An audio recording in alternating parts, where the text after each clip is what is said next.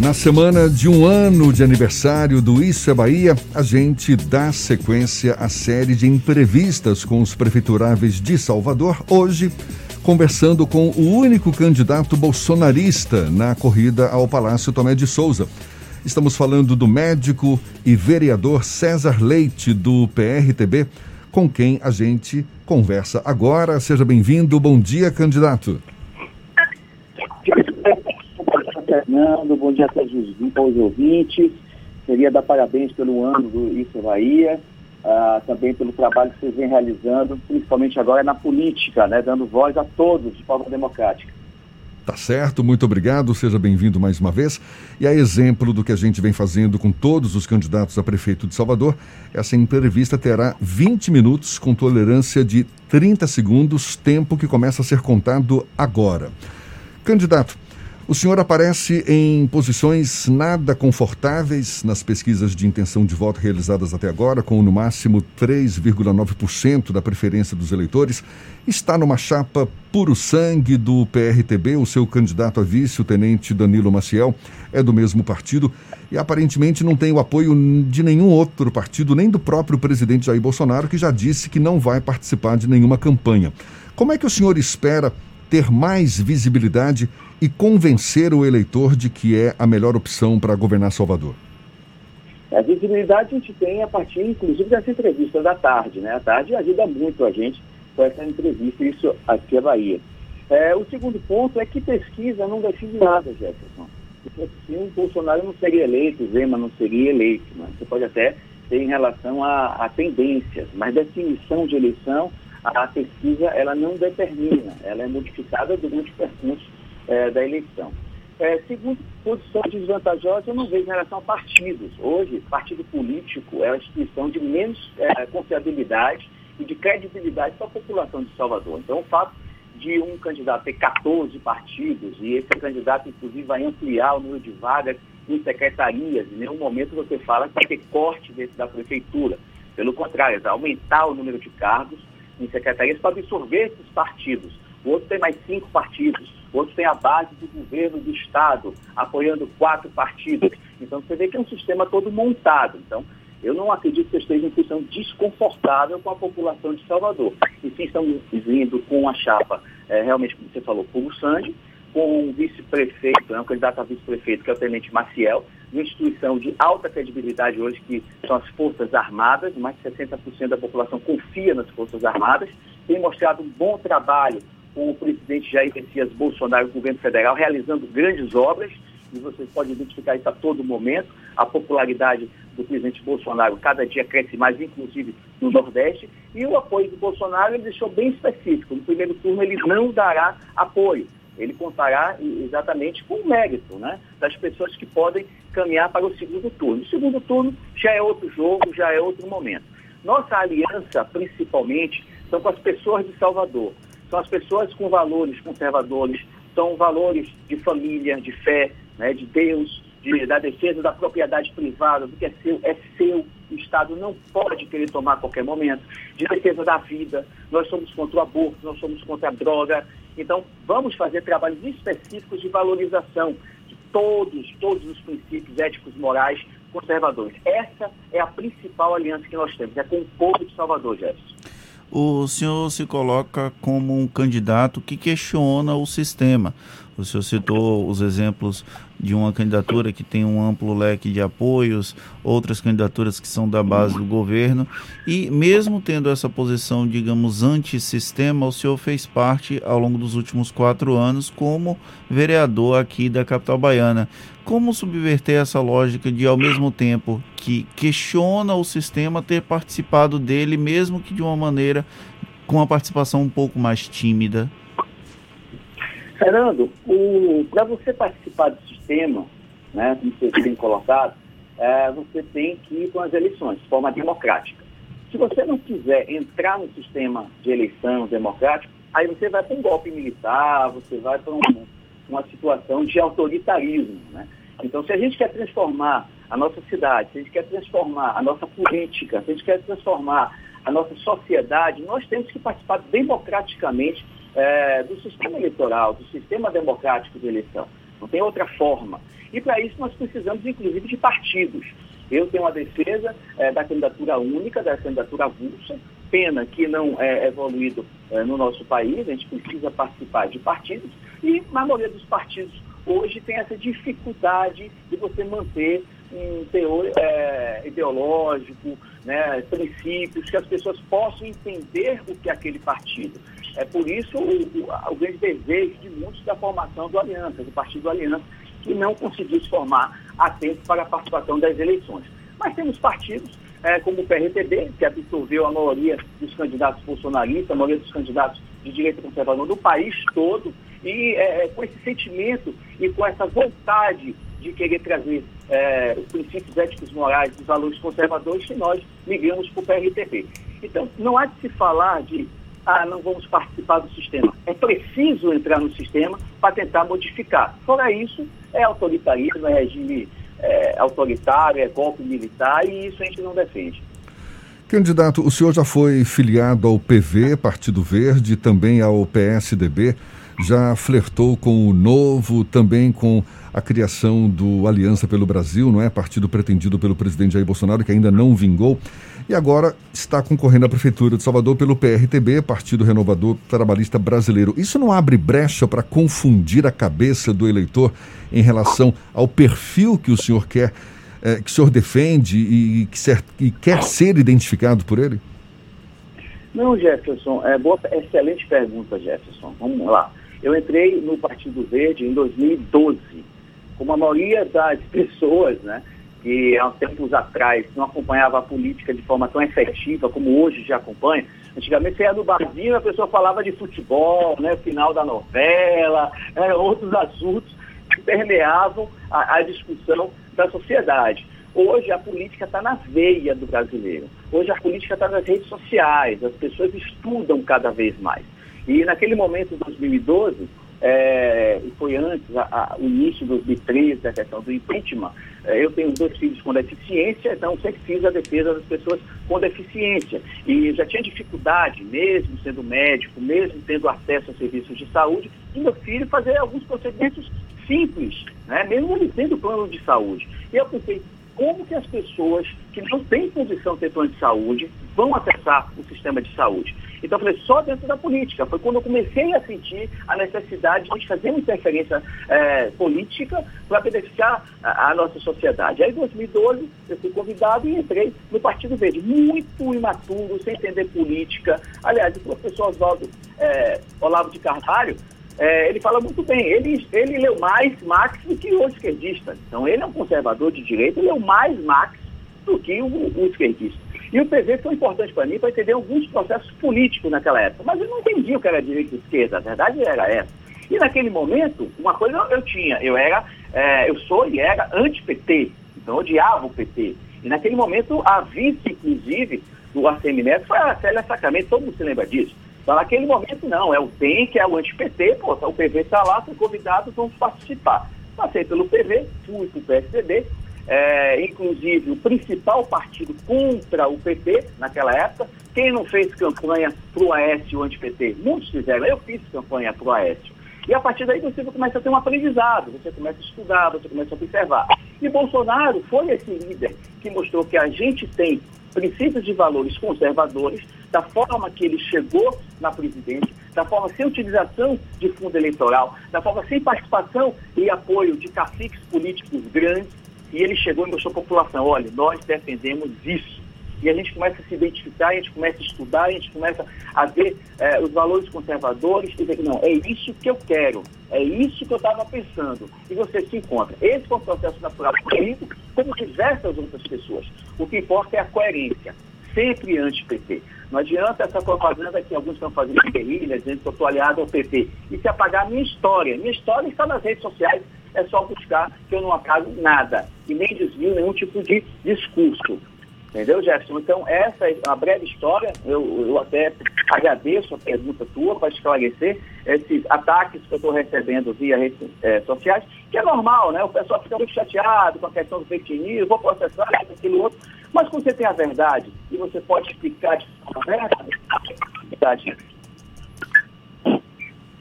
Hum, candidato? Tá, a, a, ligação cortou um pouco. A gente vai seguir aqui com a nossa entrevista. Vamos ver se ela segue normalmente. 2021, o próximo prefeito ou prefeita de Salvador terá um grande desafio que é lidar com as consequências da pandemia do novo coronavírus. Quais são os projetos e iniciativas que o senhor pretende trazer para que a capital minimize os impactos econômicos e sociais dessa grave crise que foi instalada com o coronavírus aqui na capital? É, não tenho dúvida, Fernando. O, a pandemia, né, nesse ano, ela foi um fator intensificador. Né? Ela descortinou, inclusive, a dificuldade de gestão do prefeito atual, de tomada de decisão. É, ela se prorroga por vontade do gestor, né, com algumas medidas, alguns decretos que já deveriam ter avançado há muito tempo. Isso dificulta muito o comércio, o serviço em Salvador. Mas a gente tem que ter a, a plena noção que Salvador já havia muito mal. Não é só a pandemia. A pandemia intensificou. Mas Salvador, há mais de oito anos, já inclui a gestão do prefeito atual, ela sempre se posiciona como a última ou penúltima empregabilidade. Sempre Salvador permeou 16, 17% de desemprego, de desocupados nesses oito anos, nunca melhorou. Salvador sempre foi a 25ª, a 26ª capital em investimento, capital em desenvolvimento econômico. Então, quando fala, ah, Salvador anda com as próprias pernas, eu não sabia que ia quebrar a perna do povo de Salvador. Essa que era a minha dúvida. Então, acabou que a prefeitura arrecadou bastante dinheiro com impostos, com IPTU, que quase dobrou o IPTU, com multas, com taxas. Então, a prefeitura ficou bem durante um tempo para pagar alguns serviços e construir algumas obras. Mas a sociedade empobreceu. Uma sociedade hoje que tem um quarto da população de nossa cidade abaixo da linha de pobreza. Uma sociedade hoje que você não tem grandes empresas em Salvador, né, vindas de, de fora para empregar. Uma sociedade hoje que a, o, o comerciante ele tem dificuldade de pagar seus impostos. Uma pandemia que mostrou que o prefeito de Salvador em nenhum momento isentou o TFF, em nenhum momento suspendeu a taxa de publicidade do comércio. Imagine que Salvador é a única cidade que paga uma taxa de publicidade de uma loja privada dentro de um centro comercial privado não tem polícia, não tem é, direito à polícia administrativa em Salvador, cobra com seu decreto. Então, em nenhum momento houve essa iniciativa de suspender essas taxas, de suspender ou reduzir, fazer isenção de impostos. Vem com incentivos fiscais, que nós já estamos recebendo lá na Câmara de Vereadores, eu já tive a oportunidade de ler, já estou fazendo emendas, eu sou da Comissão de Finanças, colocando incentivos como redução de 20% do no próximo ano, se honrar a dívida do TFF esse ano. Ora, Está todo mundo com dívida. Como é que a pessoa vai honrar todas as dívidas para poder ter redução de 20%?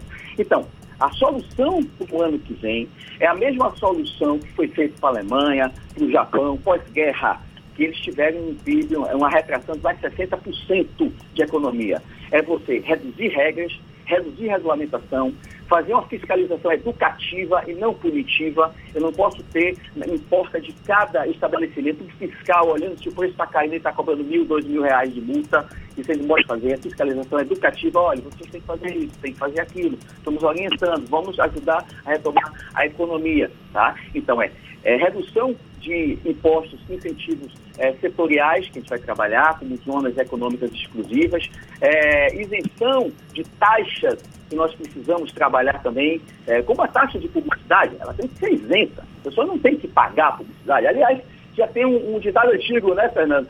Que é quem, quem não faz propaganda é, não aparece, né? É, a propaganda que é não é negócio. visto, não é lembrado. É, não é lembrado. Então tem que ajudar as pessoas a fazerem propaganda, inclusive.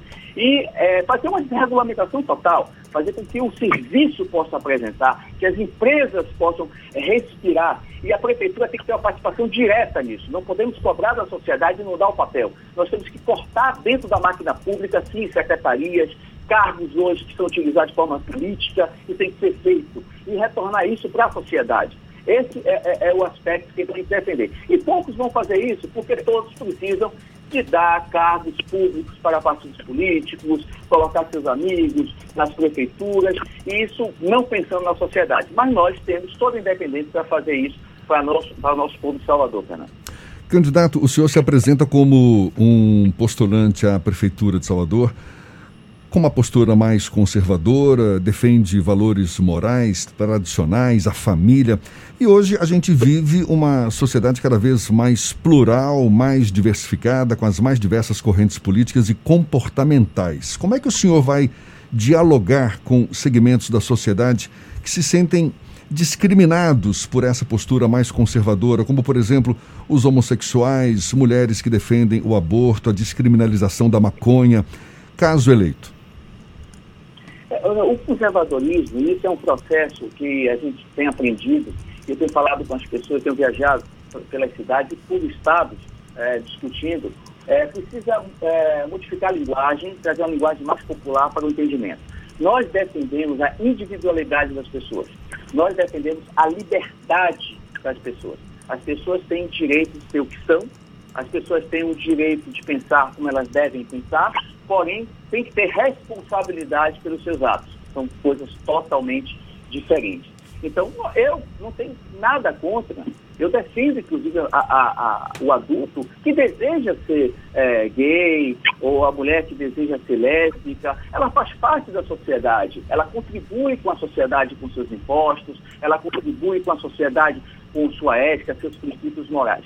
O que nós somos contra é o ativismo gay, o ativismo de coletivos né, LGBT que atacam religiões, né, que pegam de forma desnecessária é, crucifixos e colocam no ânus e, e dão dedo para a igreja. E esse tipo de ativismo é que nós somos contra. Se a pessoa tem é, opção sexual, que ela tenha, que, que, que ela seja feliz, a gente respeita a individualidade da pessoa. Mas esse ativismo, não. Da mesma forma, como se coloca as minorias. Salvador, 89% afrodescendente, né? É, sendo 33% negros e mais de 50% pardo. Eu sou pardo, eu sou classificado como pardo, então estaria dentro é, da questão afrodescendente. Então, a maioria da população de Salvador, vamos chamar, é negra a maioria da população. E se nós fizermos políticas públicas de desenvolvimento para o cidadão de Salvador, nós já estamos incluindo todos. Não adianta você dizer que defende o negro, colocando ele como mascote, que ah, você não sabe mas eu vou te defender. Você não tem condição, mas eu vou te defender. Ou seja, utilizando ah, o discurso negro para fortalecer ele politicamente. Mas a educação pública está uma educação vergonhosa. A educação privada também, em alguns aspectos, estão. A saúde pública também está vergonhosa. A segurança pública aqui em Salvador são 64 por 100 mil assassinatos. Duas vezes, Jefferson. A média nacional, que é 32, seis vezes a média de São Paulo. Então, tudo isso são políticas públicas que vai beneficiar o cidadão de Salvador.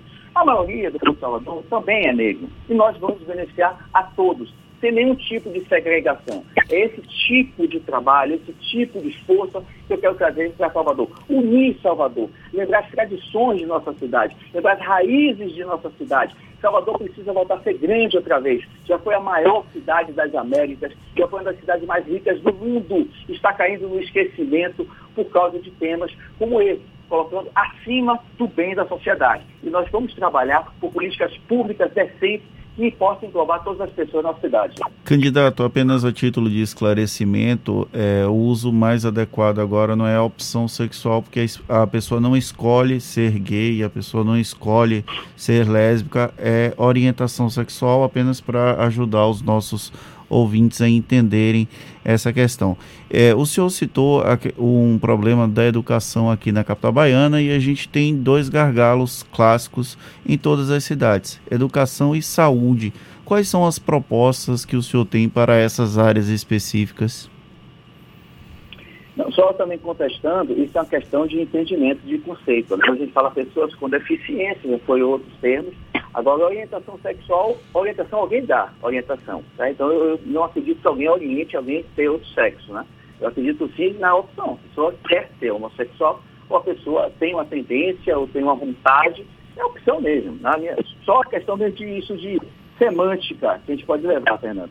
Mas em relação à educação, educação e em relação à saúde, são temas importantíssimos. Importantíssimos. Né? Educação e saúde são os grandes pilares que a gente tem da sociedade. Uma sociedade que não tem o seu povo saudável, que não tem o seu povo que tenha condições de trabalhar, de desenvolver, de estudar, ele não cresce. A gente precisa prover isso. A educação também, da mesma forma, é, é, é uma base para você ter um desenvolvimento não só é, cultural, né, como de conhecimento, para galgar lá na frente né, melhores profissões. Então, educação, é, eu tenho focos. Um dos focos é a educação cívico-militar.